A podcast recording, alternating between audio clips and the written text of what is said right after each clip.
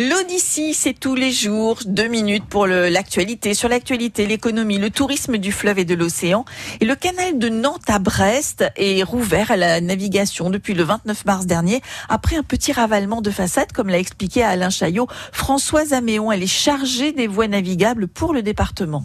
Alors, il y a un certain nombre de lieux euh, d'accueil et de repos qui sont euh, proposés. On a créé un certain nombre de pontons supplémentaires pour que les plaisanciers puissent profiter de haltes plus importantes et aller sur euh, des sites, sur les sites naturels qui sont qui sont proposés. Ce sera la même chose, bien évidemment, pour ceux qui se promènent à vélo, à pied ou, ou encore à, cheval, bien évidemment.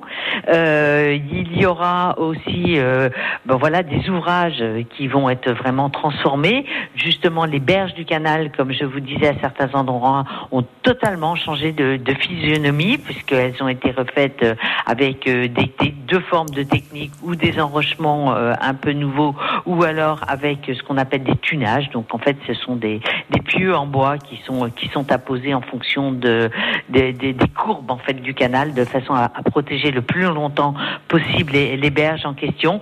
Donc voilà, il reprend une figure un un petit peu plus, euh, un peu un peu moins naturel, je dirais. Voilà, il est aujourd'hui on le repositionne dans un dans un contexte de navigation et d'utilisation et touristique. Voilà, et puis comme Paris ne s'est pas fait en un seul jour, à la fin de la saison, il faudra se remettre au travail pour lui refaire une beauté.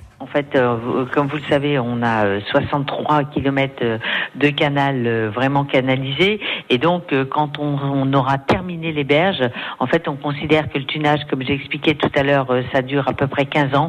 Il faudra, avec les, deux linéaires de berges, hein, donc vous doublez les, les 63 kilomètres par deux, au bout de 15 ans, on devra arriver au bout, et c'est comme la Tour Eiffel, il faudra recommencer. Voilà, il faudra sans arrêt recommencer. Vous pouvez réécouter en podcast les chroniques de l'Odyssée, vous le savez, c'est sur francebleu.fr.